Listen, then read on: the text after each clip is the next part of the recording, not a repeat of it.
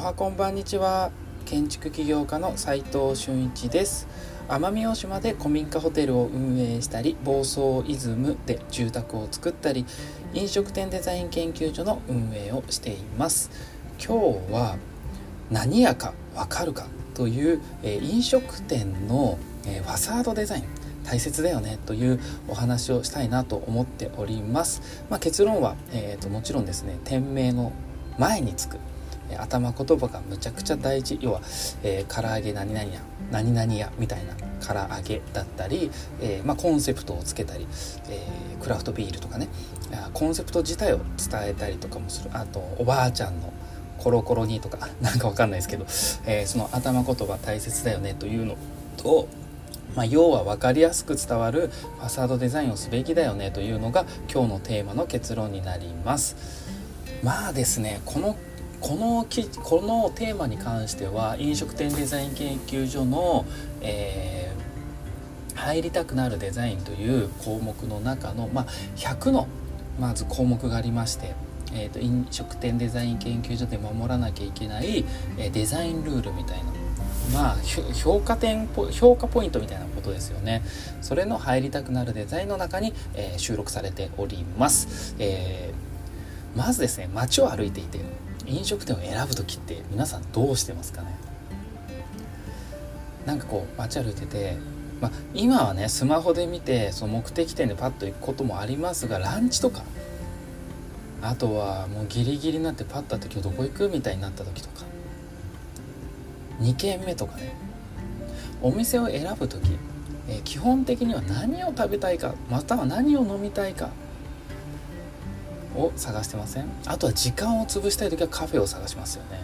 そこで何屋さんか何のサービスをしているのかっていうところを分かりやすく表現したファサードデザインじゃないといけない。その中に、え、重要な要素っていうのは看板も含まれているということなんですよね。看板は直接的で分かりやすいですよね。で何やか分からない店って意外と多いっていうのは問題だよなもしくはちょっと狙いすぎて和食っぽいんだけど美容室とか。西麻布六本木結構あるんですよ。あれこれ飲食店っぽいけどサロンみたいな。まあこの辺はね確かに住民ばっかりでその外部流入がほぼないんでいいと思うんですよ。なんで外部流入がないといいかというと地元の人でいつも知ってるところに行くからなんですよ。地元の人外部流入っていうのは例えば西麻布だったら、えー、外からの流入が少ない街例えば新宿だったらいろんなところから集まりますよね。東京駅だったら、えー、地方からも集まりますよね。そういうところのターミナル駅みたいなところは外部流入がめちゃくちゃ多い。そこに対して分かりやすい方が重要っていう意味です。今回のテーマはね。地元しか行かない例えば僕の調布市とかそんなところです。あんまり意識しなくたって。いいんですけど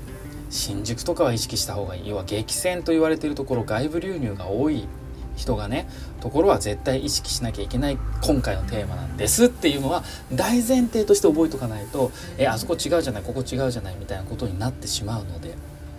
でまずパッとそのファサードパッと見てまず伝えないといけないわけですよ。イタリアンなのか和食なのか中華なのか。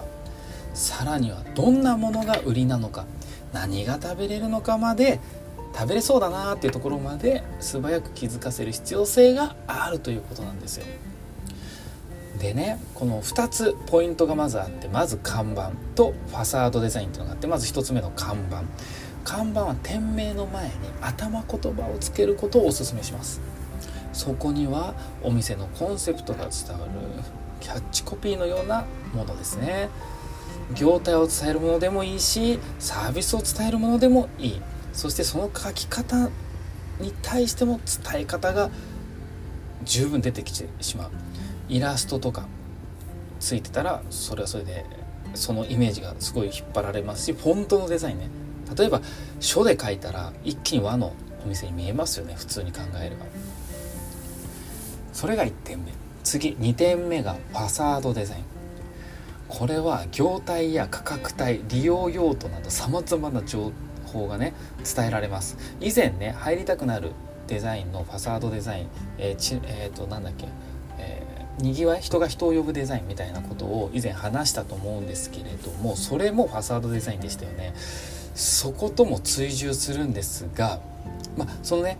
はい、人が人を呼ぶデザインっていうのはその以前の何十回か前の放送をちょっと探していただければあると思うのでそちらを聞いてもらえる方がより詳しく話しておりますが、えー、カラーとかねマテリアルも国それぞれ特徴をね取り入れると分かりやすくなるわけですよ。モダンなデザインすればするほど国の特徴がなくなっていく。要はインターナショナルなデザインフラットなデザインになるので別のデザインツールを表現として残しておくっていうか置いておく必要性が出てきちゃう。別にねまあ例えばイタリアンであれば国旗を振っとけばそれは分かりますよねっていうのがまあ分かりやすい例です。で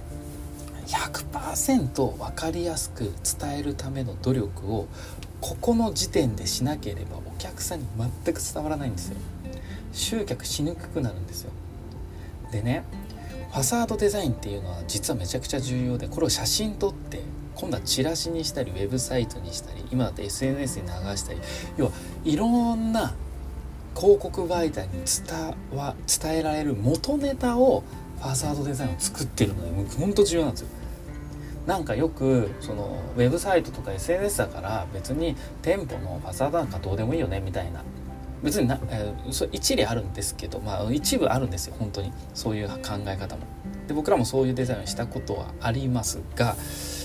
一般論としてはネタになりやすいものをいっぱい雰囲気として作っておいて、えー、写真で切り取って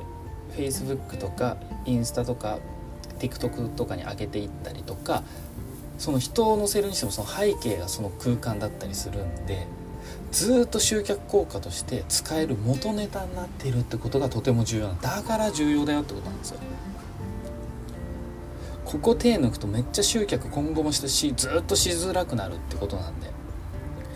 看板とファサードデザインのアイデアを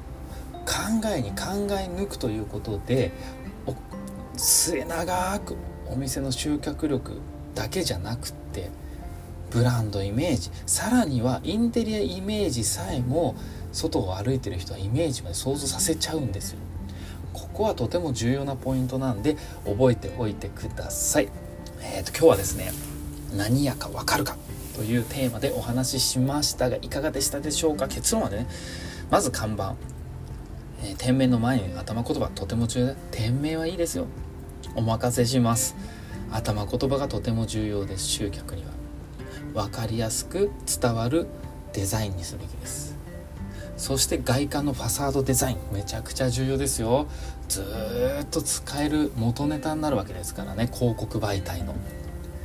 ここは手を抜くわけにはいかない。皆さんもぜひぜひ気をつけてやってみてください。最後にちょっとだけお知らせさせてください。郷土料理体験プログラムやっております。奄美大島の古民家ホテル。サンゴ島と天然プールのある邸宅というのをやっております。皆さんで郷土料理を作って食べて飲んで楽しみましょうということです、えー、宿泊料が半額？半額にしております。半額っていうか半額しております。ぜひぜひこの機会に奄美大島に遊びに来てみてください。それでは今日しかない大切な時間を全力で楽しみましょう。建築起業家の斉藤俊一でした。ではまた。